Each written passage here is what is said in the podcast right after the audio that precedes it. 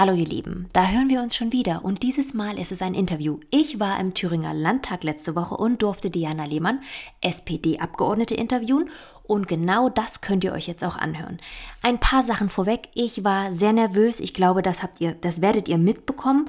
Und an der einen oder anderen Stelle könnte ich meine Fragen noch ein bisschen mehr ausarbeiten oder ein bisschen selbstbewusster auftreten. Und zu guter Letzt, die drei Fragen am Ende, werde ich mir das nächste Mal doch etwas, ja, besser überlegen. Gut, hört selbst rein. Ich freue mich auf euer Feedback oder vielleicht auch auf einen Vorschlag, wen ich als nächstes interviewen darf. Danke, schon mal vorweg. So, ich sitze heute im Landtag in Thüringen, in Erfurt. Und ähm, jetzt stellt sich jemand vor, den ihr vielleicht kennt, vielleicht auch nicht, aber es ist wichtig, sie zu kennen. Ja, hallo, mein Name ist Diana Lehmann. Ich bin Abgeordnete hier im, im Landtagssitz für die SPD-Fraktion ähm, seit sechs Jahren jetzt hier und äh, freue mich, dass du heute hier bist.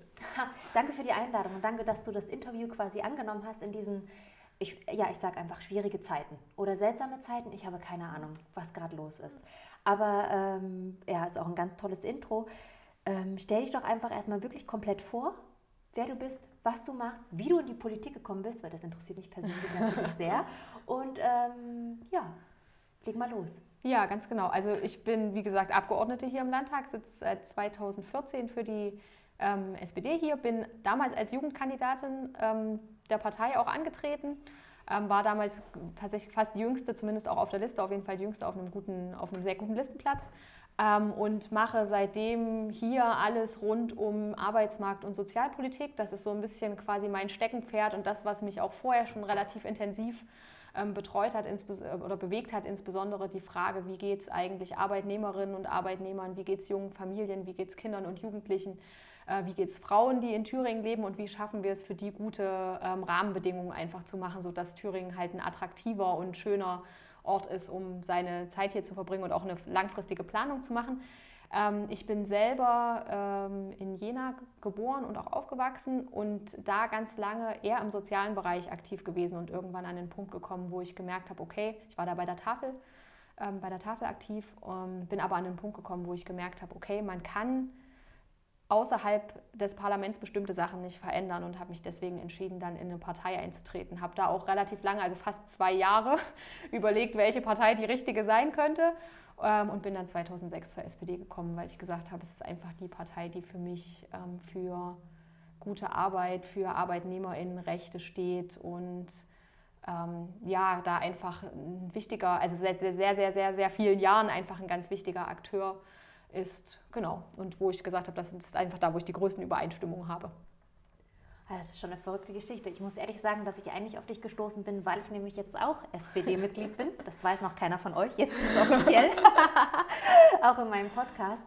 Und ähm, ich habe mich auch immer gefragt, was kann ich verändern, was kann ich tun, wie kann ich einen Mehrwert bieten. Und ich muss zugeben, das war bis letztes Jahr noch einfach so, dass ich politisch eher inaktiv war. Ich habe mich natürlich auch gerne beschwert und gesagt, ja, da muss man mal was machen und warum machen die da oben nicht mal was und warum hört mich denn keiner? Ich gehe doch immer fleißig wählen, ich versuche immer was Gutes rauszubringen, aber irgendwie bewegt sich in meinen Augen gefühlt nichts. Und dann bin ich irgendwann auch auf die Idee gekommen, okay, es ist ja Quark, wenn ich immer nur sage, macht mal was, aber ich mache selbst eigentlich nichts oder äh, ja, gebe irgendwie einen Mehrwert oder komme irgendwie überhaupt mit meiner Stimme an euch ran oder an die Partei.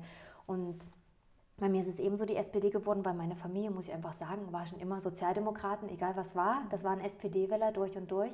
Und ich bin verschiedene Parteien durchgegangen und habe immer geguckt, was passt zu mir und was nicht. Und dann ist mir irgendwann bewusst geworden, es gibt keine 100 Prozent. Also es gibt nirgendwo immer das, ja, das ist alles, was ich haben will und das, das stimmt, das passt auf mich. Aber ich kann zumindest jetzt wie bei der SPD, das ist annähernd das, was ich gerne vertreten möchte, wofür ich stehe. Und da will ich Mitglied sein und das weiter voranbringen oder vielleicht auch neue Ideen mit reinbringen, wenn das überhaupt möglich ist. Ne? Das war natürlich auch erstmal überhaupt so, ja, ich gehe da jetzt hin, sage, ja, ich möchte Mitglied werden, wie mache ich denn das?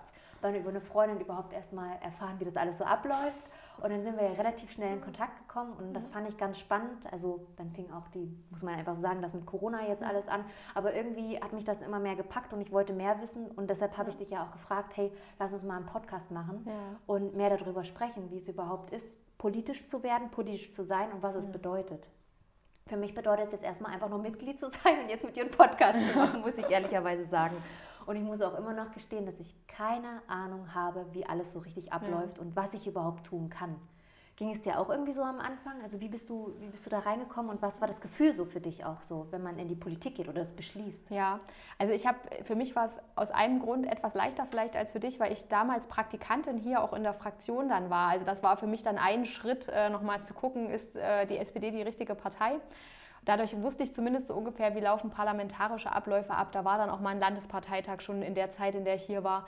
Und da kannte man so ein bisschen... Ähm, zumindest die Abläufe, die es intern gibt. Aber natürlich ist es so, dass du einfach unglaublich viel erstmal in den ersten Jahren kennenlernst. Es, man arbeitet auch in Parteien mit sehr, sehr vielen Abkürzungen. Das ist auch immer für Außenstehende nicht ganz einfach.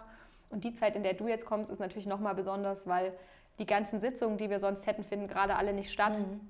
Also auch innerhalb der, ähm, der Partei gibt es jetzt keine, gerade keine Mitgliederversammlung oder keine inhaltlichen Themen, ähm, ganz vereinzelt natürlich so in digitalen Formaten, mhm. wobei das ja jetzt auch nicht daran äh, an Erfurt hängt, sondern ja. da macht ja auch die Bundespartei viel ja. und sowas, wo man ja. sich natürlich an der Stelle auch ähm, Sachen angucken kann und natürlich jetzt auch viel öffentlicher, als das äh, sonst äh, stattfindet. Aber das ist ein, äh, ist ein äh, tatsächlich nicht so einfacher Weg auch in, in so eine, das ist halt eine feste Struktur. Man kommt da irgendwie als neuer Mensch dazu und dann gucken dich auch erstmal alle an äh, und fragen, was möchtest du jetzt eigentlich hier machen? Und man selber weiß noch gar nicht genau, was man eigentlich machen will.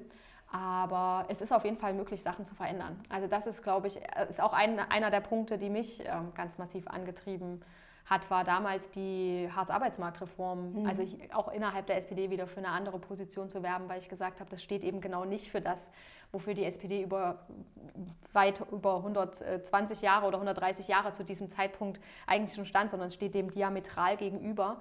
Ähm, und das hat lange gedauert. Damit habe ich mich die letzten 15 Jahre beschäftigt. Und inzwischen sind wir an einem Punkt, wo man wieder eine ganz andere Position innerhalb der SPD hat. Das liegt jetzt nicht nur an mir, so vermessen bin ich nicht. Aber ich glaube, dazu zumindest auch einen kleinen Beitrag in der Diskussion geleistet zu haben und bin da sehr, sehr froh. Und das ist, wie gesagt, ein langer Prozess und ist von außen manchmal schwer nachzuvollziehen, aber wo man zumindest am Ende sieht, okay, es lohnt sich schon, sich ähm, zu engagieren, weil man äh, tatsächlich, selbst wenn man ähm, einfaches Mitglied ist in einer Partei, schon andere Positionen, ähm, also Positionen auch verändern ja. kann. Natürlich wird man irgendwann auch, übernimmt man Positionen und sowas, aber das muss man nicht machen, kann man und äh, es gibt, glaube ich, ganz, ganz viele Wege, sich da ähm, einbringen zu können mit also, unterschiedlichen Perspektiven, die wir alle haben. Ja, und das, also das war quasi so ein Trigger-Moment, wo du gesagt hast, okay, also erstmal habe ich natürlich schon reingeschnuppert, mhm. aber diese Phase war so, dass du sagst, okay, jetzt will ich aktiv werden, da genau. will ich mich mit einbringen. Und wie bist du da vorgegangen dann noch mehr? Also nachdem du dann Mitglied warst und auch vielleicht so eine bestimmte Meinung hattest und mehr Einblick hattest, wie, wie, wie stelle ich mir so einen Alltag dann ja. vor quasi? Na, ich war da ja, da war ich noch zehn Jahre jünger, 15, 15 Jahre jünger als jetzt. Äh, da, sage ich mal, war mal quasi ein relativ gutes Opfer so für, auch für die Users und die haben mich auch relativ zügig angeschrieben und haben gesagt, hey, willst du nicht mal zu einer Sitzung kommen? Wir machen hier das und das Thema. Ähm, und da bin ich dann halt auch mal hin, dann lernst du Leute kennen, die du auch nett findest, mit denen du auch mal ein Bier trinken gehst. So. Und dann, das macht es natürlich etwas leichter, dann auch immer ja. wieder hinzugehen, weil du weißt, okay, ich gehe da hin und dann sehe ich auf jeden Fall wenigstens zwei bekannte Gesichter, neben die ich mich setzen kann. Es ist nicht eine ganz so ähm, befremdliche äh, Situation. Und dann war es mir einfach auch wichtig, selber Sachen, also die Sachen, die ich weiß, irgendwie einbringen zu können. Und die Möglichkeit habe ich da relativ schnell gehabt. Und das hat mir ein gutes Gefühl gegeben, weil ich irgendwie das Gefühl hatte, ich werde, also das, was du vorhin gesagt hast, mit man sagt so, man, was einen stört und will meckern und so, ne? Ähm, aber man hat quasi die, den Adressaten, dem man es geben kann und hat erstmal das Gefühl, okay, hier ist es jetzt erstmal ganz gut aufgehoben, weil hier damit weitergearbeitet werden kann. Also du hattest dich so, also es gab quasi ein offenes Ohr, also genau. hast du gleich gemerkt. Ja. Ja, das Gefühl hatte ich auch gleich bei euch. Das fand ich halt sehr, sehr toll. Also, dass man so merkt, okay, gut, ähm, ich habe da jetzt eine Frage, ich bin interessiert und man hat auch sofort Kontakt. Ja. Ich bin ja auch dann jemand, der die neuen Medien sehr stark nutzt ne? und dann ja. gleich auf Instagram angeschrieben hat und sonst irgendwas. Für mich ist es halt einfacher irgendwie als erstmal eine Mail ja. oder wem schreibe ich jetzt überhaupt? Ein Brief. Ja, ja, ne, sowas. Das, das würde ich heute nicht mehr machen. Klingt blöd, aber das Erste, was genau. ich wirklich gemacht habe, ich habe euch auf Instagram gesucht mhm. und Twitter und habe geguckt, wie aktiv ihr wo seid und habe mich daran gemeldet und habe gesagt, hey, ich habe da mal eine Frage, erzählt mir mal mehr. Und das war eigentlich ganz schön. Mhm.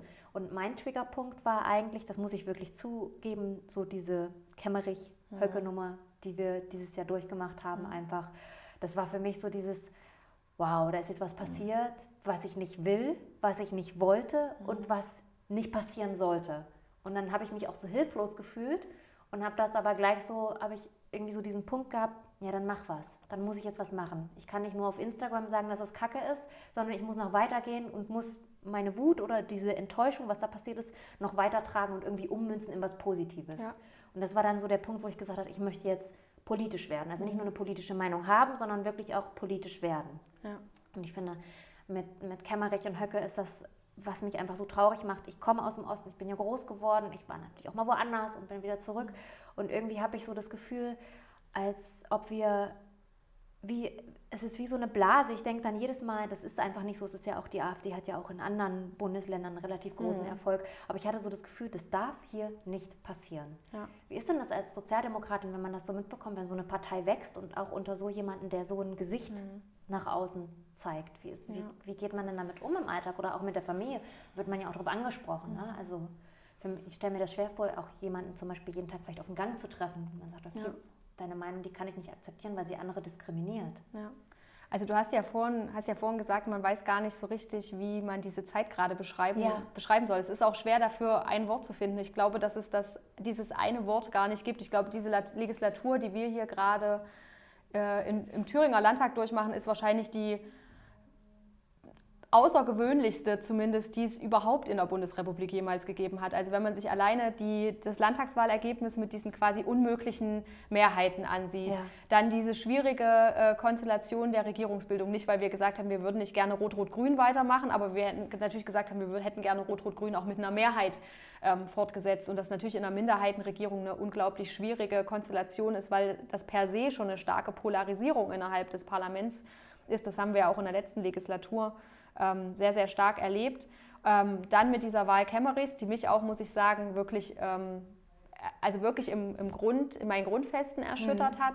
Ich bin selber ähm, in den 2000er Jahren, ähm, Ende der 90er, Anfang der 2000er Jahre, ganz, ganz viel, also auch politisiert worden durch ähm, die großen Rechtsrockkonzerte, die es äh, in Jena gab, beziehungsweise vor allem eben durch die Proteste auch ähm, dagegen, kann mich selber aus meiner Wahrnehmung und aus meinen Erinnerungen auch an die 90er Jahre in Jena noch, äh, in Lubeda vor allem noch erinnern, ähm, wie stark äh, Nazis damals äh, auch im öffentlichen Bild einfach gewesen sind ähm, und dass das möglich ist, dass die CDU und die FDP, FDP relativ offen mit der AfD paktieren ähm, und das mitmachen, das hat mich überrascht. Und jetzt würde ich sagen, mit nochmal ein paar Wochen Abstand würde ich immer sagen, okay, dass sie das gemacht haben, um Ramelow zu verhindern, verstehe ich, aber warum dann nicht von Anfang an klar war, dass Kemmerich in diesem Fall die Wahl nicht annimmt, weil damit hätten sie genau das gleiche Ziel mhm. erreicht gehabt. Ramelow wäre nicht gewählt gewesen und sie hätten nicht mit äh, den Faschisten ja. äh, quasi zusammengearbeitet.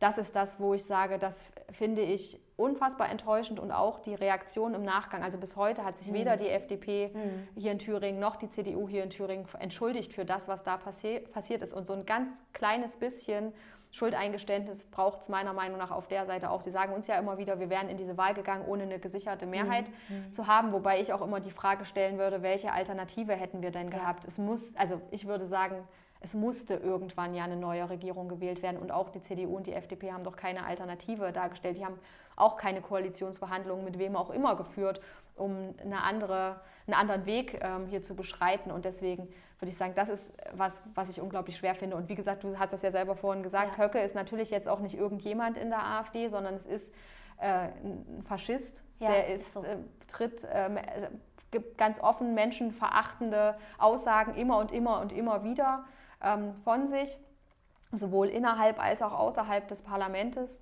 Ähm, und quasi mit denen noch zusammenzuarbeiten, finde ich nochmal schwieriger. Ich will jetzt andere AfD-Landesverbände überhaupt nicht ähm, relativieren und sagen, dass die irgendwie okay wären. Mhm.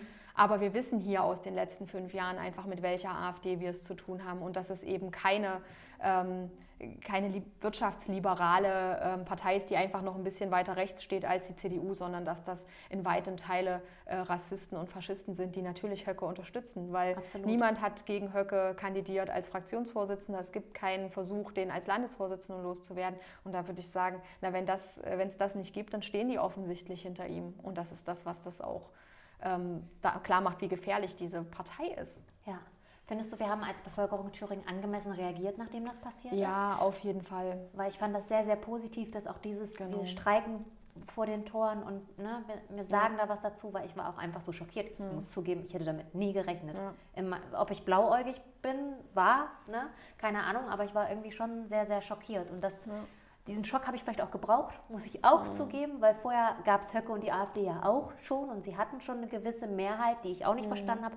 Aber das wiederum war wie so ein Türöffner. Das war so wie, jetzt ist es legitimiert irgendwie und wir sind es wieder. Mhm. Das ist, ich kann das gar nicht so in Worte fassen, warum mich das so extrem getroffen hat. Vielleicht auch, weil es mein Wohnsitz ist und weil ich es nie gedacht hätte, dass ja. es bei mir passiert. Es ist ja ganz oft so, dass man denkt, ah ja, da drüben, das war ja klar. Oder ach naja, was soll da, da jetzt schon passieren? Aber auf einmal ist es vor oder deiner Tür. Einen selber ja, nicht. und es genau. ist auf einmal so ein richtiges Problem. Ja. Und ich weiß auch bis jetzt nicht, wie ich damit so richtig umgehen soll, weil ich natürlich, ich kenne auch Leute, die haben die AfD gewählt, die finde ich eigentlich nett. Also, mhm. also dem würde ich jetzt nicht abschreiben, dass sie irgendwie äh, der rechten Szene zugehören oder sonst irgendwas. Und mir fällt es voll schwer, darüber politisch zu reden. Also so als Influencer sowieso, ja. weil es sowieso schwierig ist, nicht jedem vor den Kopf zu stoßen. Und manchmal hat man auch Angst, seine Meinung so krass zu sagen, weil es ist ja heute auch so auf Social Media, man kriegt ja auch ordentlich Breite zurück. Auch wenn man was Gutes sagt, kann man ja immer in bestimmter Wortwahl irgendwie was Falsches meinen ja. oder sonst irgendwas. Für mich ist es auch heute noch schwer, irgendwie so politisch das richtig zu fassen. Wobei, mhm. wenn man sagt, die AfD ist rechts und Höcke ist Kacke, ist das jetzt nicht schwer. Mhm. Aber die Diskussion weiter fällt mir immer noch schwer. Ja, also ja, weil es auch nicht einfach ist. Politik ja. ist halt super komplex.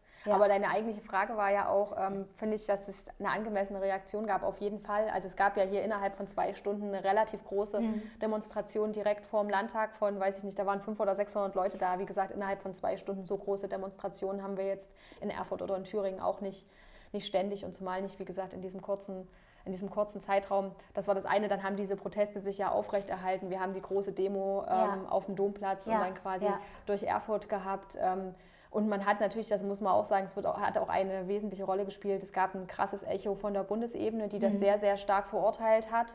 Also nicht die FDP zum Beispiel jetzt auch nicht gleich ganz von Anfang an, aber relativ ja. zügig.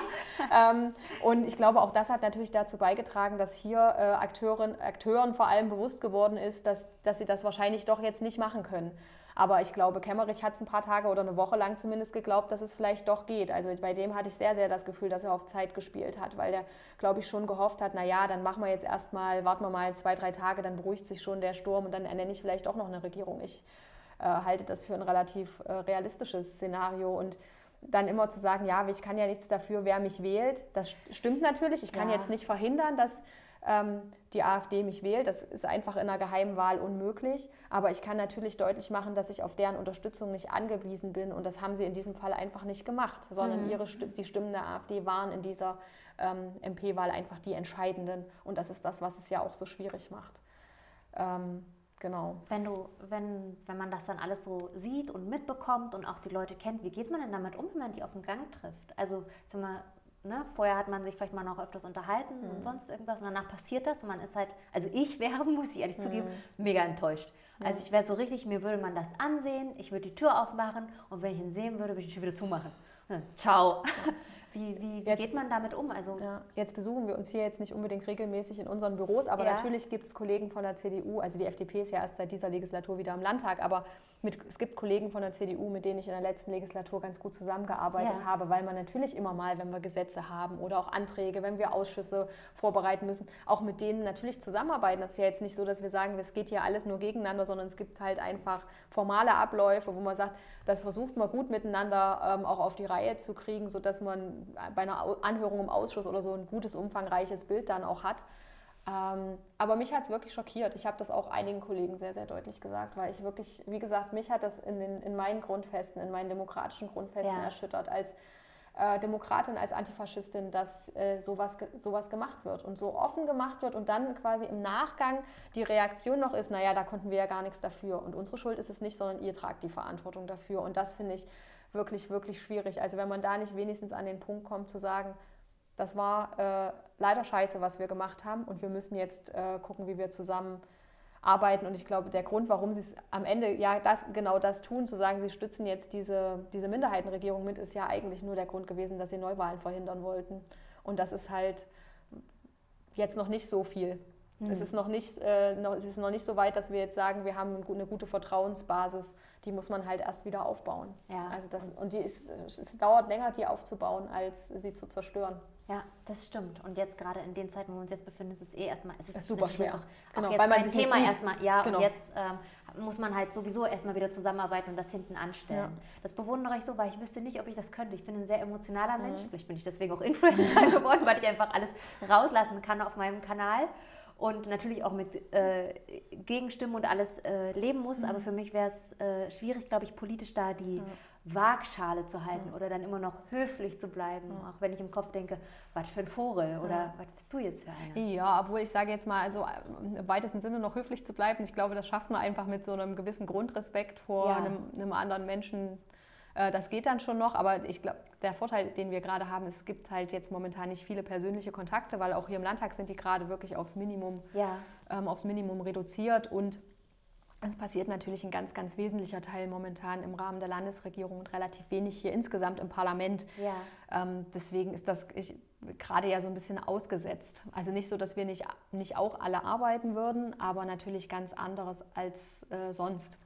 Und deswegen ist das jetzt gerade nicht so, ein, nicht so ein großes Thema. Aber ich würde mal sagen, wir dürfen das auf keinen Fall vergessen, was am 5. Februar in diesem Landtag passiert ist. Das dürfen wir auch jetzt nach dieser Corona-Krise nicht vergessen. Ganz im Gegenteil, es ist umso wichtiger, ähm, weil ähm, es außer dieser Pandemie, auch wenn die momentan natürlich das äh, wesentliche Thema ist, auch andere Probleme in unserem Land gibt und wir daran arbeiten müssen. Und die Frage, der, ähm, des Rassismus ist halt ein ganz, ganz großes. Und wenn wir da keinen Konsens hinbekommen als demokratische Parteien, wie wir damit umgehen mhm. wollen, dann machen wir es vor allem den Nazis leicht, damit umzugehen. Und das ist was, was wir auf jeden Fall verhindern müssen. Ja, das glaube ich. Und also es wird auf jeden Fall danach nochmal ja. überhaupt so Gespräche oder das wird Thema auf jeden Fall aufkommen, denke ich, oder? Ja. Also würde ich mir auch wünschen. Ich meine, es ist jetzt einfach nicht die Zeit, kleinkariert zu sein. Ne? Man muss jetzt ja. über den Tellerrand zusammenarbeiten. Das ist ganz wichtig. Ja, vor allem können wir können uns einfach, ich sage mal, Politik lebt davon, dass Menschen sich treffen und auch mal in die Augen sehen und das geht momentan nicht. Ja, ja. So, das kann man auch mit einer Telefon- oder Videokonferenz, ist das nicht das Gleiche wie in, im selben Raum zu sitzen und ich glaube, dass wir das brauchen, aber eben momentan geht das halt nicht. Ja, was sind dann gerade die Themen, die dich jetzt beschäftigen in deiner Arbeit, wenn wir jetzt mhm. gerade auf Covid-19 gehen und das alles, was passiert in unserer Gesellschaft?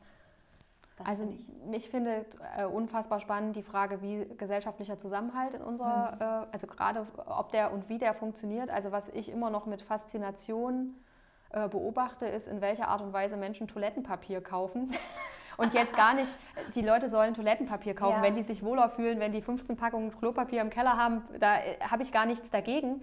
Ich frage mich aber, was würde passieren, hätten wir wirklich mal einen Engpass mit irgendwelchen ähm, mit irgendwelchen Gütern. Ja. Ähm, was, würde, was, was würden Menschen tun, wenn die da jetzt ad hoc nicht mehr rankämen?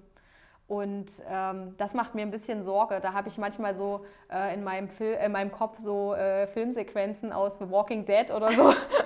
oder eine Legend, ne? So, ja, ja, ja, genau. Wo man so denkt, okay, wenn dann quasi Menschen losziehen und gucken, wo sie sich das Zeug anders besorgen können, wenn sie es im Supermarkt nicht mehr kriegen. Ähm, das, das macht mir ein bisschen Angst. Also da würde ich immer sagen, wie gesagt, ich gönne jedem seine, sein Klopapier im Keller, aber ähm, da würde ich mir äh, wünschen, dass man sich da jetzt auch drauf ähm, verlässt, dass wir das als Gesellschaft auch hinbekommen. Da dann, wenn es wirklich bei irgendwas eine Knappheit gäbe, dass wir das äh, organisiert kriegen, dass dann die Personen, die jetzt diese, was auch immer brauchen, ja. das dann auch bekommen. So ähnlich wie wir das bei Schutzkleidung und ja. Schutzmasken ja. ja. akut auch machen, weil wir sagen, da gibt es Personenkreise, die brauchen, oder quasi brauchen wir das im medizinischen und pflegerischen Bereich, vor allem brauchen wir die jetzt, also kommen die, müssen die ja auch dorthin kommen. Ähm, das, das würde ich mir, das würde ich mir wünschen, das beobachte ich gerade auf der einen Seite, finde ich das wirklich äh, eine spannende Frage und Entwicklung und ich hoffe, dass wir da an einen Punkt kommen, wo wir sagen, wir halten da auch als Gesellschaft zusammen. Und das andere ist die Frage, wie geht es eigentlich Arbeitnehmerinnen und Arbeitnehmern momentan? Mhm. Weil wir natürlich jetzt in einer Situation kommen, wo zunehmend Menschen entweder in Kurzarbeit kommen oder, äh, oder gehen müssen, weil sie ihre Kinder ähm, nicht mehr in, in der Schule oder in der Kita betreuen, äh, betreuen lassen können. Und ähm, ja, die Frage ist, ne, wie geht es für die weiter, wenn diese sechs Wochen Kurzarbeitergeld um, äh, mhm. äh, vorbeigeht, aber auch die Frage, was machen wir, also wir loben jetzt gerade immer wieder äh, die Erzieherinnen, die Pflegekräfte, ja. die Frauen, die im, also weit überwiegend Frauen, die im Einzelhandel arbeiten, wo wir jetzt sagen, das sind quasi unsere systemrelevanten ja. Gruppen. 2008 waren es die Banken, die systemrelevant waren, jetzt sehen wir, es sind äh, vielleicht doch, also oder auch Reinigungskräfte, ne? Ja. die ähm, die da arbeiten und die weit überwiegend wirklich schlecht bezahlt sind. Und ich, das, was ich mir wünsche, ist, dass wir es schaffen, daraus jetzt eine, eine, andere Debatte zu führen, dass wir genau diese Personengruppen besser bezahlen müssen, weil sie eben systemrelevant sind. Das sind diejenigen, die quasi, wenn es die nicht gäbe, würde unsere mhm. Gesellschaft insgesamt Absolut. nicht mehr funktionieren. Also klar, mir ist auch klar, die Wirtschaft funktioniert nur, weil wir Autos bauen und die exportieren. Aber ich sag mal, wenn wir, wir können Autos bauen, so viele wir wollen, wenn wir keine Kassiererin mehr haben, die ähm, im Supermarkt oder in der Kaufhalle an der Kasse sitzt, dann ist es das Auto auch nicht viel wert. Ja, das stimmt. So, und das ist, glaube ich, ähm, also ich will es gar nicht gegeneinander aufspielen. Ich will nur sagen, dass ich mir wünschen würde, dass man beides gleich behandelt. Also, dass man sagt, eine Facharbeiterin im Einzelhandel ist genauso viel wert wie ein Facharbeiter, der bei Opel am Band steht, ja. weil die beide einen wichtigen Beitrag leisten. Und ich glaube, dass, dass das was sein kann, was wir auch positiv jetzt aus dieser Phase mitnehmen, zu sagen, okay, für die Leute müssen wir wirklich was tun. Also ich würde es mir wünschen, nicht, dass wir dann ja. wieder so zur Gewohnheit, der Mensch ist ein Gewohnheitstier, ja, ja. bin ich ja auch, ne? und dann ist es halt wieder Krisen sind schnell vergessen, ja, wenn es mal wieder halt, vorbei ist. Ne? Also ich meine, es wird jetzt vielleicht ein bisschen länger andauern und dann werden wir auch sehen, also allein das Wort systemrelevant finde ich schon irgendwie... Das ist kein schönes. Nee, ne? also ich, ähm, mir war das auch nicht so bewusst. Jetzt habe ich mich erst auch einfach dadurch, dass ich den Luxus habe, zu Hause zu arbeiten, weil ich bin ja selbstständig und kann halt selbst bestimmen, wo, wann und wie ähm, zu sehen, wer muss denn jeden Früh trotzdem noch raus? Mhm. Wer muss denn trotzdem, genau. obwohl er Familie hat, ne? also vielleicht sogar noch systemrelevanter, wenn man da mal absieht, wie ich es bin oder ja. so ist, ne? und trotzdem noch einen größeren Beitrag leistet als ja. ich. Und das fand ich schon so also erschreckend. Ja. Also und da, das ja auch quasi den, äh, also genau, es ist ein totales Privileg, im Homeoffice arbeiten zu können, so anstrengend das auch, auch sein kann, aber es ist ein Privileg weil natürlich diejenigen, die jetzt arbeiten gehen müssen, auch diejenigen sind, die keine Kontaktminimierung ja. machen können. Also in einer äh, im, im Supermarkt ist super schwer, Kontaktminimierung zu machen, ja. spätestens wenn ich bezahle. Selbst wenn die Leute, gut, man kann sagen, wenn die mit EC-Karte oder so zahlen, dann geht es schon. Ähm, weil dann hast du zumindest das Bar, diese Bargeld-Kontaminierung äh, nicht. Aber du bist auf, mit vielen Leuten auf engem, in sehr geschlossenem Raum, du kannst dort nicht lüften. Ähm, und du musst jeden Morgen da sein, du musst funktionieren. Genau. Also ne, du kannst jetzt nicht mal die Beine hochlegen und sagen, ja. so ich mache mal meinen Laptop kurz zu oder so. Und trotzdem wirst du noch angemüffelt, weil ja. die Nudeln wieder alle sind. Oder ja. die Nudeln, die du jetzt kaufen wolltest, alle sind. Ja, und das ist ganz komisch. Wobei ich sagen muss, also ich weiß nicht, wie es anderen geht, aber vielleicht haben die Medien da auch wieder irgendwas aufgenommen, was weil du meintest ja, du hoffst, dass wir dieses Horten und dieses Ich, mhm. Hauptsache ich habe und der andere, mhm. das ist mir erstmal egal. Manchmal glaube ich, dass das eher so ein Mediending ist, weil was ich bis jetzt erlebt habe, vielleicht ist es auch meine Blase wieder, mhm. lebt ja jeder so in seinem Konsens, war das schon immer so Verständnis und wenn jetzt kein Klopapier da war, dann war das okay. Mhm. Ich habe meinem Nachbarn was gegeben oder der alten Frau, da bin ich mhm. einkaufen gegangen und gab es keine Nudeln, haben wir halt Vollkornnudel gegessen, ja. war auch okay. Also ich habe manchmal so dieses Gefühl... Bisher kriegt man schon alles noch na, Ja, aber auch so diese, diese Bilder zeichnen von, ich muss jetzt dieses leere Regal fotografieren und stelle das ins ja. Netz. Das verstärkt das total. Absolut, ja. oder? Und ich habe auch manchmal so an meinen Kollegen dann gezweifelt, habe gesagt, ich verstehe, dass euch das irgendwie Angst macht, aber versucht erst mal zu gucken, was ihr da seht, von wann das ist und ob das überhaupt in Beziehung steht zu dem, was gerade passiert und was gebe ich mit der Information auch weiter. Weil ich glaube, Social mhm. Media, das merkt man jetzt auch, ist auch eine sehr systemrelevante mhm. Sache geworden. Weil A, mhm. jetzt arbeiten ganz viele Homeoffice-mäßig, eben auch digital. Ja.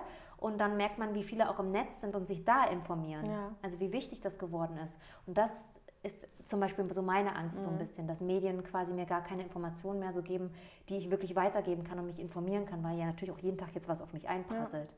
Und das ist für mich auch immer wieder schwierig. Wie geht man denn als Politiker damit um? Also auch so, man kriegt sicherlich dann auch mal Anfragen, die hat irgendjemand was gelesen mhm. und glaubt es, WhatsApp-Gruppen. Ja. Auch so eine ganz spezielle Sache, ne? Und dann kommen die natürlich auch auf einen zu, vielleicht auch so auch im privaten Bereich. Ich hör mal, ich habe das jetzt gehört, ja. äh, ich darf keine Ibuprofen-Tropfen mehr nehmen, ja. weil sonst whatever, oder? Ja. Ne?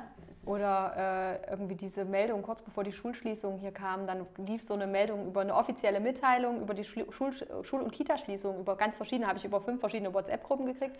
Und da stellte sich dann heraus, und wo man sagt, das können ja auch wir gar nicht immer so schnell ja. überprüfen, ist das jetzt eine offizielle Mitteilung des Ministeriums oder der Staatskanzlei, und wo sich dann im Laufe von drei, vier Stunden herausstellte, das ist eine offizielle Mitteilung, aber aus Baden-Württemberg. Ach krass, oder? So, also, und ja. wo man sagt, das hat natürlich zum Schluss gibt Föderalismus. Wenn Baden-Württemberg die Schulen schließt, heißt das ja noch lange nicht, dass in Thüringen ja. die Schulen geschlossen werden. Da liefen ja dann einfach nur unterschiedliche Aussagen, schließen die jetzt Dienstag oder schließen die Montag.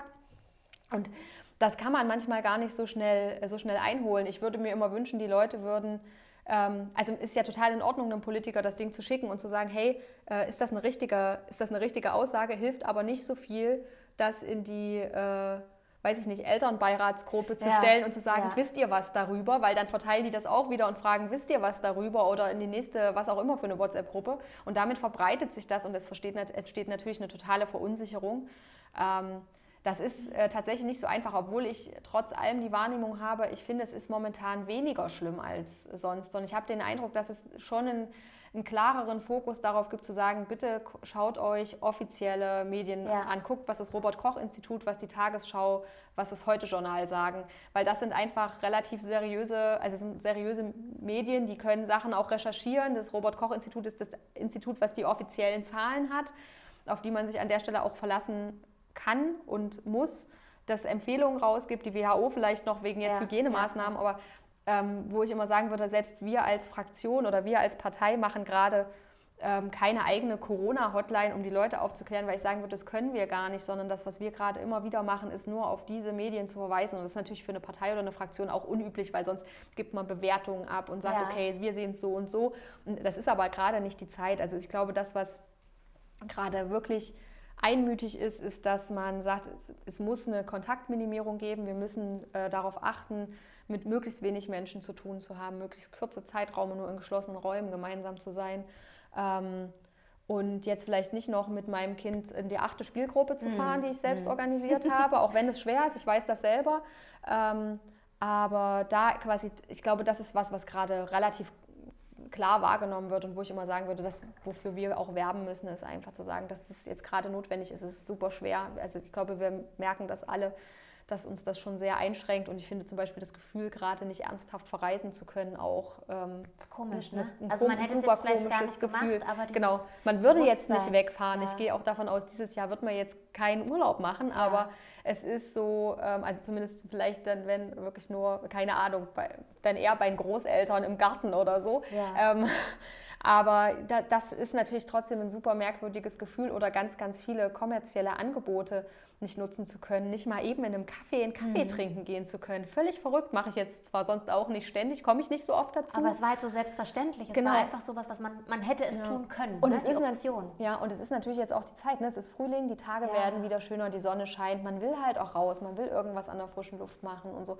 Und das äh, verstehe ich total. Und wie gesagt, deswegen würde ich immer sagen, man muss rausgehen, man muss sich bewegen. Das ist auch gerade, wenn man sonst ansonsten nur noch drin ist, ähm, wirklich, wirklich wichtig. Aber es ist eben auch wichtig, darauf zu achten, dass man dabei mit den Menschen, mit denen man sowieso zusammenlebt, kann man, braucht man jetzt keine Rücksicht nehmen, aber ähm, alles andere möglichst so gering hält wie möglich. Ja, also es ist für mich wirklich eine sehr verrückte Zeit einfach. Also ja. glaube ich für alle. Ja. Also. Und ich glaube, das, was so uns, wo, wo wir als äh, Politik oder für, für, dich als Influencerin sicherlich auch relevant, worauf wir achten müssen, ist, dass man nicht irgendwie mit dem, was man macht, halt Panik auslöst ja. und sagt, man verstärkt eher das Gefühl von Unsicherheit.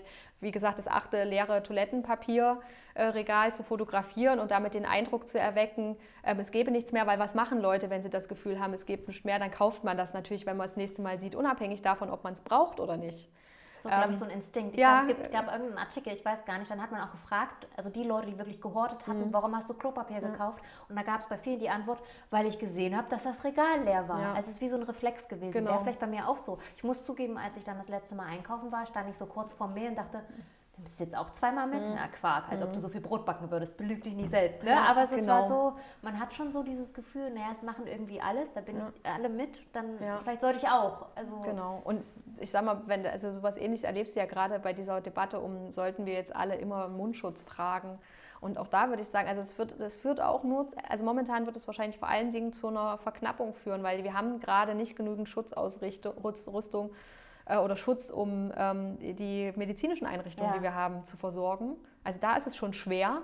Und dann, wenn du dann jetzt quasi noch dazu führst, dass jeder denkt, oh, dann will ich auch, und dann sagen die, klar, es geht auch ein Schal, aber ich, jeder denkt drüber nach, naja klar, ein Schal wäre gut, aber eine FFP3-Maske ist besser. Ja. Kann ich total nachvollziehen. Das ja. ist mir, also das ist total, ist ja total einleuchtend, aber das kann ich nur machen, wenn davon genug, äh, genug da wäre. Und wie gesagt, da würde ich auch sagen, auch dieses Bild würde zu einer zu einer Verschärfung äh, einfach der, der Wahrnehmung führen. Und was macht das auch? Also mit einem Bild von einer Gesellschaft, in der plötzlich alle einen wesentlichen Teil ihres Gesichts verdecken. Das Im bedeutet, asiatischen Raum ja ist es fast schon unhöfliches nicht zu machen. Tun, ne? ja. Und bei uns ist es so, wir haben da ja, ich finde es auch, ich muss sagen, ich glaube, du wirst im asiatischen Raum eher blöd angeguckt, wenn du es nicht hast. Mhm. Und bei uns ist es eben so Andersrum. Dieses, genau. Und ich, ich fände es auch komisch, muss ich sagen, ist ja. natürlich wichtig, wenn, wenn du jetzt eine bestimmte Krankheit hast oder irgendwie geschwächt bist, dass du das machst, auch für dich oder auch wenn du auf Arbeit gehst und so. Aber irgendwie wäre ich froh, wenn wir es nicht machen müssten, muss Ja. ich ehrlich zugeben. Ich bin Weiß da noch so schon, ein bisschen. Ja, genau. es, es sieht so, es sieht ernst aus. Aus. Es ist ernst. Ja, du ich siehst weiß auch es, nicht mehr. Also es ist schwerer zu sehen, ob jemand lächelt. Man lächelt ja auch ein bisschen Ja. mit den Augen, die sind ja nicht verdeckt. Aber ähm, ich finde, das ist äh, einmal eine Situation, über die ich mich momentan oder die ich als sehr angenehm empfinde, ist, wenn man auf der Straße jemanden zum Beispiel vorbeilässt oder jemand einen vorbeilässt und man dann sich zumindest dankt und zulächelt. Das ist was, was ja bei uns super unüblich ist, dass Ja. man auf der Straße jemandem Ja. Fremden zulächelt. Ähm, und ich finde, das ist gerade eine angenehme Situation, weil man einfach merkt, okay, es gibt viel mehr Verständnis füreinander. Ja, dass es Und- einfach jetzt höflich ist, mal Platz zu machen oder na, Nicht, äh, quasi nicht sich noch am Milchregal Ja, so daneben oh, so oh. reinzudrängeln. Ja. Ähm, und ich glaube, das nimmst du ja damit auch noch. Und es gibt halt auch das Gefühl, man, man wäre geschützter. Und man ist es halt de facto nicht. Und das ist halt ist eine schwierige Situation. Genau. Da ist mir lieber, man, wie gesagt, ich glaube, wenn man jetzt, also wie gesagt, ich bin auch keine Wissenschaftlerin, ne, aber wenn man jetzt Abstand, den Abstand hält, den es braucht, dann können wir das vielleicht noch verhindern und das wäre, glaube ich, schon gut. Also jetzt dann, genau. Es ist, äh, über dieses Thema zu sprechen, so, also ich mache das nur noch, ich weiß nicht, wie es dir geht, im, im Privaten oder so, aber ich habe auch gerade so viel im Kopf zu dem Thema und irgendwie gelangt man ja immer wieder Mhm. Ja. drauf, ne? weiß ich, na klar, das betrifft uns alles und es Ja. schränkt ja unser Leben komplett ein, aber ich, ich würde so gern positiv in die Zukunft Ja. gucken, ich würde so gern irgendwie so einen, so einen Wegweiser wissen oder so, aber auch bei der Politik ist es, glaube ich, gerade so, man wartet einfach, man kann nur abwarten, ne? Aber irgendwie würde ich mir wünschen, das ist jetzt einfach mein, mein Irrglaube oder vielleicht auch naiv wieder, dass wir irgendwie äh, voran, ich, so ein Plan, so ein Plan wäre schön. Ich hätte gerne einen Plan Ja. von irgendjemand anders, da ist es wieder. Ich glaube, es gibt viele Szenarien. Das Ja. ist so, das Ja. ist, glaube ich, gerade das, was so im Hintergrund sicherlich passiert. Aber ähm, also das, was ich, ich will trotzdem noch mal auf einen anderen Punkt zurückkommen, Ja. was ich trotzdem immer wieder überraschend zumindest finde, ist, wie schnell man sich an bestimmte Situationen trotzdem gewöhnt und wie schnell man sie als normal empfindet. Und ich glaube, dass also so wichtig diese ganzen Einschränkungen, die wir gerade haben, sind, also einfach um zu sagen, wir verhindern jetzt, dass sich in sehr, sehr kurzer Zeit sehr viele Menschen infizieren Mhm. und wir sehr, sehr viele ähm, schwerst kranke Patienten haben. Ich glaube, umso wichtig, also wichtig ist es auch darüber zu diskutieren, dass das schon sehr krasse Einschränkungen sind, die wir gerade ähm, vornehmen, auch damit Menschen quasi anweisen zu dürfen, dass sie ihre Wohnungen nicht mehr verlassen dürfen und sowas. Das ist schon, also alleine der Gedanke darüber, dass wir quasi Daten auswerten und Bewegungsprofile auswerten, zum Beispiel von Menschen, damit wir gucken können, mit wem könnten die Kontakt gehabt, äh, also wer könnte im Umfeld gewesen Mhm, sein und auch mhm, infiziert sein mhm. und sowas. Das sind schon, äh, und die jetzt zwar nicht quasi als aber die diskutiert werden und jetzt gar nicht so vehement öffentlich, wie das sonst wahrscheinlich der Fall wäre. Ähm, aber darüber zu diskutieren, dass das wieder zurückgenommen werden muss und dass das auch wirklich quasi nur aufgrund dieser besonderen Situation ähm, passieren kann, dass es irgendwann auch wieder, also dass Demokratie nach wie vor Mhm. funktionieren muss, dass gesellschaftliches Zusammenleben weiter funktionieren muss, auch wenn man sehr, sehr vereinzelt, ähm, also zumindest in, in den quasi direkten Kontakten momentan, direkt persönlichen Kontakten momentan ist. Das ist, glaube ich, wirklich die Herausforderung. Ich glaube, dazu kann jeder einen Beitrag leisten. Also das zu, zu zeigen, okay, dieser Rückzug ins Private soll jetzt nicht, soll jetzt kein dauerhafter Rückzug ins Private sein und Ja. der, Gese- der Rest der Gesellschaft ist uns dann irgendwie auch egal, sondern den machen wir jetzt aus Rücksicht auf alle und wir wollen dann auch irgendwann alle wieder ähm, zusammen Im Café eben sitzen im und, Café ne, sitzen genau, oder auf ja. ein Festival oder zu einem Konzert gehen Ja, können ja. oder ins Theater oder ins Kino oder wo auch oder ins Freibad. Also, ne, also alle, alle diese Sachen, die ähm, für uns halt äh, total normal sind oder auf einen Parteitag. ähm, und das nicht alles nur digital machen zu müssen, weil das kann ja, also das ist klar, es ist gut, wenn es auch da jetzt einen Schub gibt und eine stärkere Debatte darum, wie Digitalisierung aussieht. Aber ich, es gibt schon Sachen, wo ich sage, das lohnt sich auch, Menschen noch ganz persönlich zu treffen. Und ich Ja. will, dass das auch wieder möglich, Ja, also möglich ist und dass wir da gestärkt ähm, eher als Gesellschaft herausgehen und sagen, krass, dass wir diese Situation gemeinsam äh, gemeistert haben. Aber das glaube ich auch, dass wir das ganz gut machen. Ich glaube, ich würde sagen, klar gibt es immer Einzelfälle oder es passiert irgendwas Blödes, das ist einfach so. Und es gibt immer jemanden, der das doof findet, was Ja. so eine Masse macht. Aber ich habe schon das Gefühl, dass viele wissen, wenn ich jetzt zu Hause bleibe, leiste ich meinen Beitrag irgendwo auch schon dazu. Also das äh, ist das, was ich so wahrnehme und es ist allen eigentlich auch bewusst, dass zu Hause bleiben jetzt keine egoistische Sache ist oder so, sondern dass Ja. ich es für jemanden tue, der zum Beispiel eben auf Arbeit gerade ist, der in der Pflege arbeitet Ja. und der sich da irgendwie wirklich für mich abrackert und für alle. Und das finde ich eigentlich, das, das nehme ich gerade positiv aus der Sache mit, weil, ähm, naja, manchmal verteufelt man gern immer, was gerade alles so passiert war, gerade vor Corona, wie schlecht die Gesellschaft geworden ist und wie jeder nur noch an sich denkt. Und, und, und jetzt merkt man schon, dass eigentlich doch alle das gemeinsame Ziel haben, dass wir das schaffen. Ja. Irgendwie. weltweit. Auch für alle anderen Länder finde ich das ganz wichtig. Aber ich glaube, da bin ich zumindest positiv gestimmt. Aber manchmal fehlt mir schon so der Fahrplan, weil Ja. man das so gewohnt ist, dass alles so Ja, gut, aber was würdest, was, soll- was soll man jetzt machen? Ja, ne? also ach, wie kann, der, wie kann der Fahrplan jetzt ist auch aussehen? unlogisch, weil man Genau. kann ja immer höchstens mal für alle zwei Wochen was entscheiden. Wenn überhaupt, Wenn überhaupt, genau. ne? Also man weiß ja gar nicht, wie wird sich das alles entwickeln. Genau. Wirtschaftlich weiß man jetzt auch nicht, wie machen wir es richtig. Ja. Auch jetzt gibt ja immer wieder neue Statistiken und neue Ja. Themen dazu, auch Virologen, die sagen, da und da kannst du es nicht bekommen oder Mhm. sonst irgendwas. Am Ende ist es ja einfach so ein Ausnahmezustand, weil es passiert irgendwie das erste Mal Ja. und wir reagieren einfach Genau. und versuchen das Beste draus zu machen. Ist halt auch in meinem Job gerade so, was erzähle ich den Leuten jetzt? Ja. Ne? Mache ich jetzt, koche ich jetzt meinen Haferbrei jeden Morgen und sage, hey, Namaste. das ist meine Yoga-Übung, macht das bitte alle, dann seid ihr glücklich. Ja, Auf der anderen Seite beschäftigt einem ja auch dieses Thema so Mhm. viel und so im Alltag. Ich kann meine Großeltern gerade nicht sehen, weil die eben auch Vorerkrankungen haben Ja. und möchte Rücksicht nehmen. Gleichzeitig ist es aber so, dass das Internet da so schlecht ist, dass man halt kaum Mhm. irgendwie skypen kann und sich nicht sieht. Ne? Und dann irgendwann denkt, oh, hoffentlich geht es denen gut übers Telefon. Ach, Das ist halt nicht das Gleiche. Ja. ja, es ist irgendwie nicht dasselbe. Und will ich das, wie du meintest, wenn man jetzt das achte Bild vom leeren Regal fotografiert, kann ich dann jeden Morgen sagen, wie scheiße das gerade Ja. alles ist. Bringt mich das dann weiter oder auch meine Follower? Ja. Oder ähm, ja, das ist für mich auch gerade so irgendwie so, mein Job verändert sich.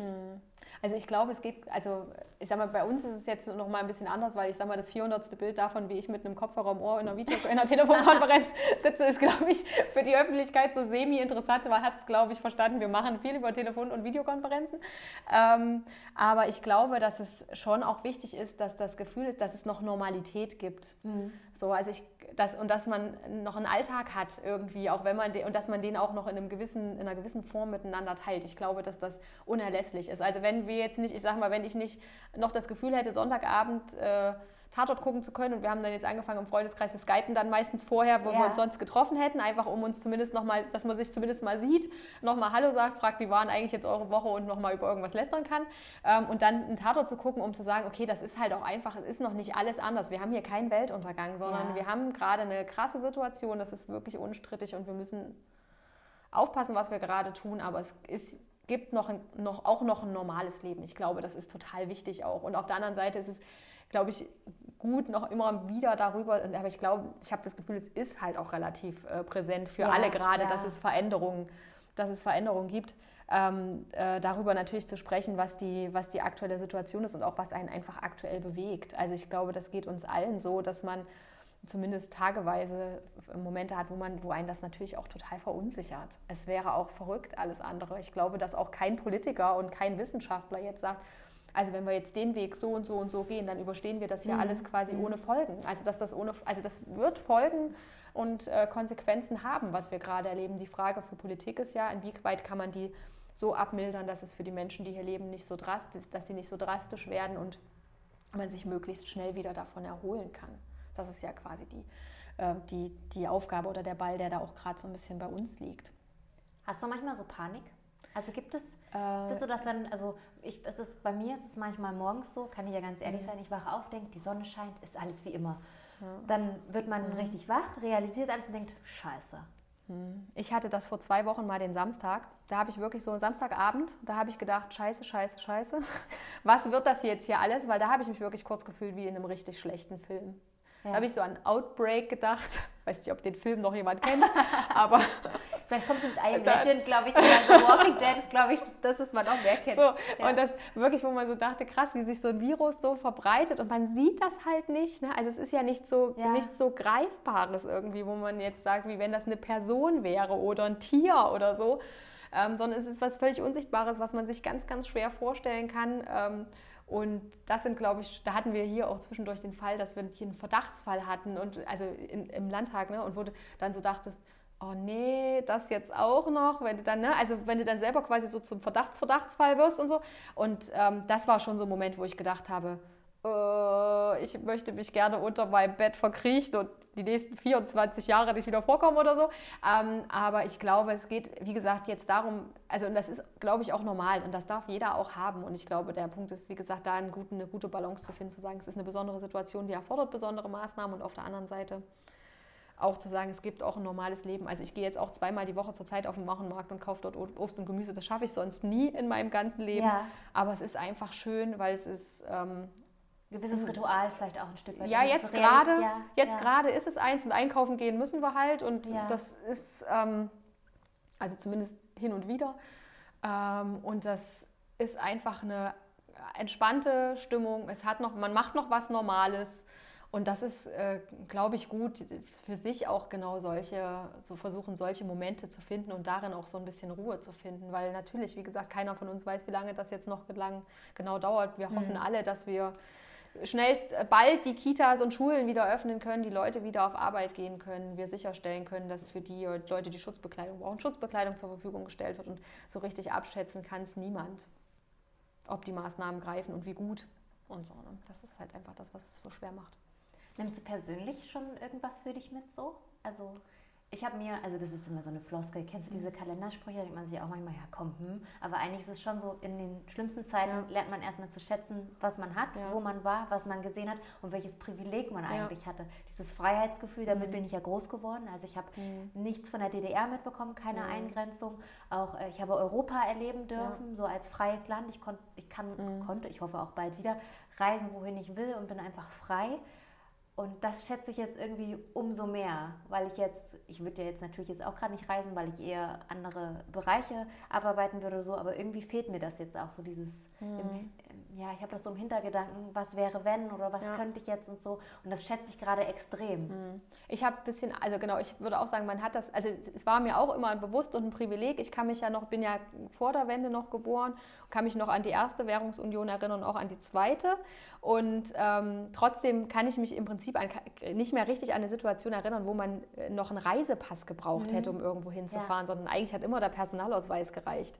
Und äh, das macht mir gerade schon Sorge, dass wir dieses, dass wir das verlieren, also dass quasi Europa als Gemeinschaft das gut übersteht. Ich finde, das ist eine große, nochmal eine große ja, Herausforderung, stimmt. wo wir auch als Land eine besondere, eine besondere Verantwortung für haben und wo ich immer auch das Gefühl habe, wir als Ostdeutsche müssten eigentlich besonders wissen, welches, ähm, welches, wie wichtig das ist und wie, ähm, wie, was für eine große Bedeutung Bedeutung das für uns hat. Das, das hoffe ich wirklich sehr, weil das ist, das wäre ein großer Verlust. Also für alles Mögliche. Ne? Das hätte auch wirtschaftspolitische Auswirkungen. Ja, so. Aber ich ja. finde gerade auch aus dieser individuellen Perspektive hier aufgewachsen zu sein und eigentlich, ich würde auch sagen, ich komme aus einer Generation, wo man das Gefühl hatte, wir können, wir können alles machen. Überall mhm. auf der Welt könnte ich studieren äh, oder hinreisen oder arbeiten.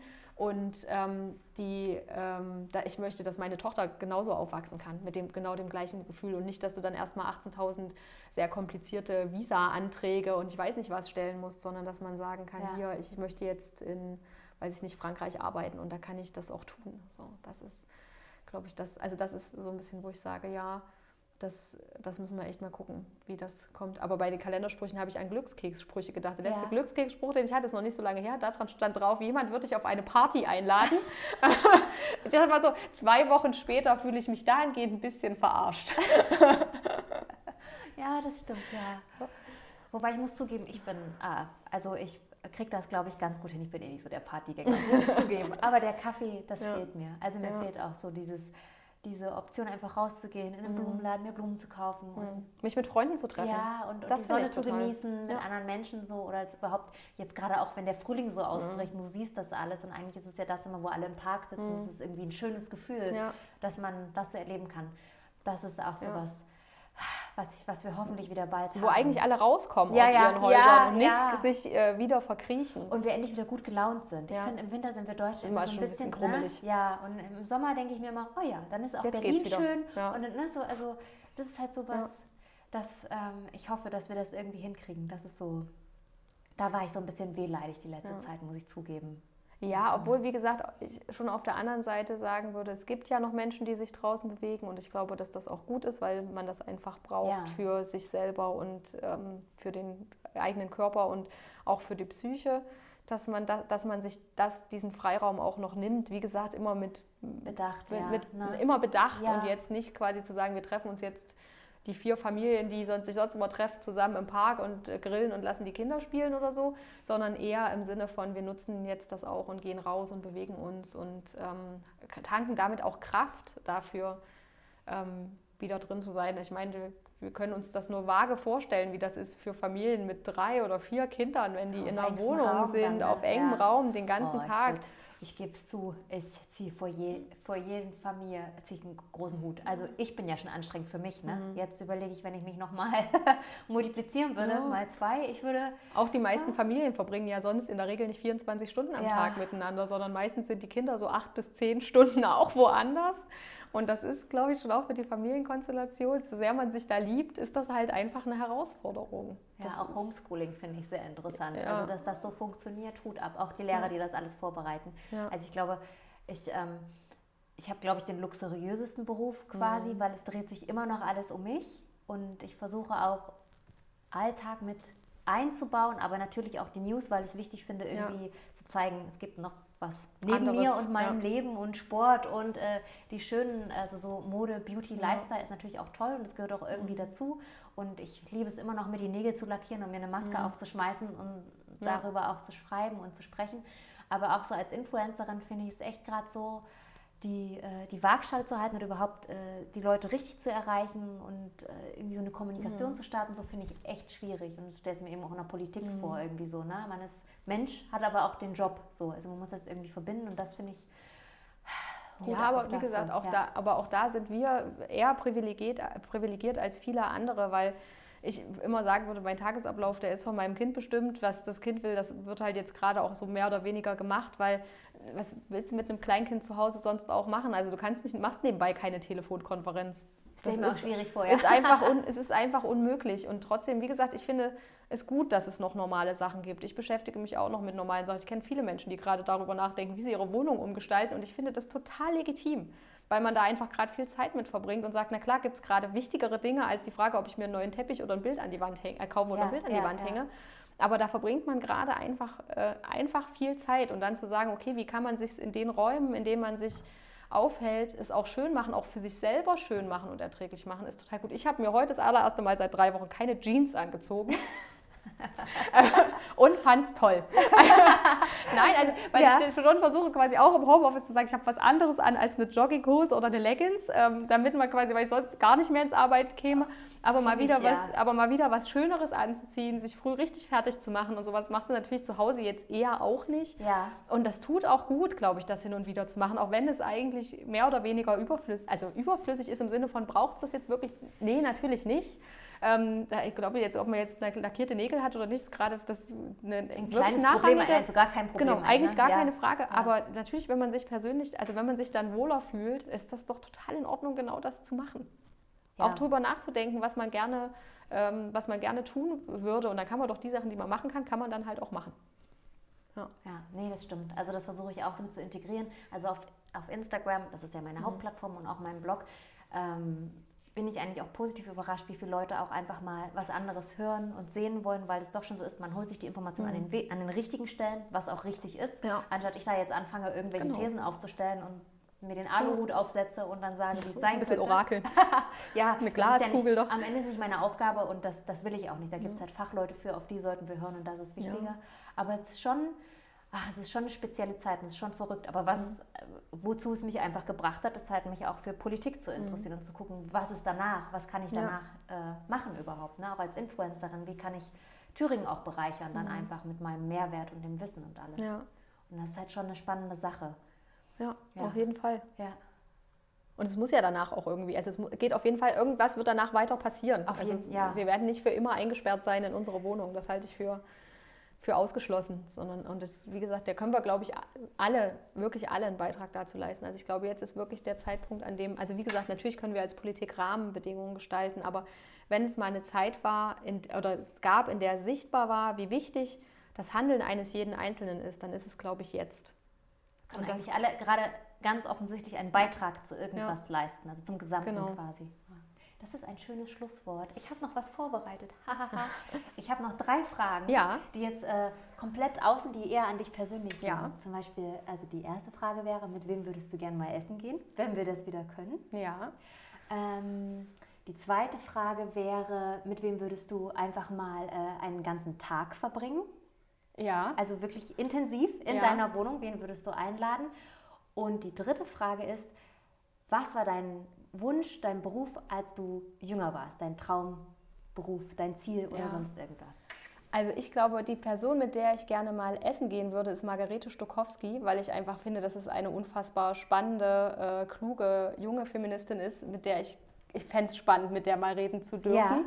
Ja. Ähm, nach Hause einladen hätte, würde ich, glaube ich, zurzeit am allerliebsten meine Freunde. Also das ist, glaube ich, das, was mir gerade am, am allermeisten fehlt und was ich werden wollte, als ich jünger war. Also ich wollte mal Tierärztin werden ich kann allerdings kein Blut sehen. Das war also keine so sehr durchdachte Entscheidung. Ähm, und danach, also als ich angefangen habe zu studieren, zu studieren, wollte ich was mit Gesellschaft machen und wie Menschen zusammenleben und so. Und jetzt würde ich sagen, das kann ich gerade äh, ganz gut machen. Also das äh, zum einen einen guten Blick darauf zu haben und zu gucken, wie können wir es verbessern. Ich weiß, dass das quasi nur eine, wahrscheinlich nur eine kurze Phase in meinem Leben sein wird, aber ja. das finde ich gerade ziemlich gut, das machen zu können und danach findet sich vielleicht eine andere Position, in der man das auch tun kann. Okay, dann danke ich dir für das Interview, dass du dir die Zeit genommen hast und ich glaube, wir hören und sehen uns jetzt bestimmt öfters. Das hoffe ich. danke. Ich danke dir. So, warte.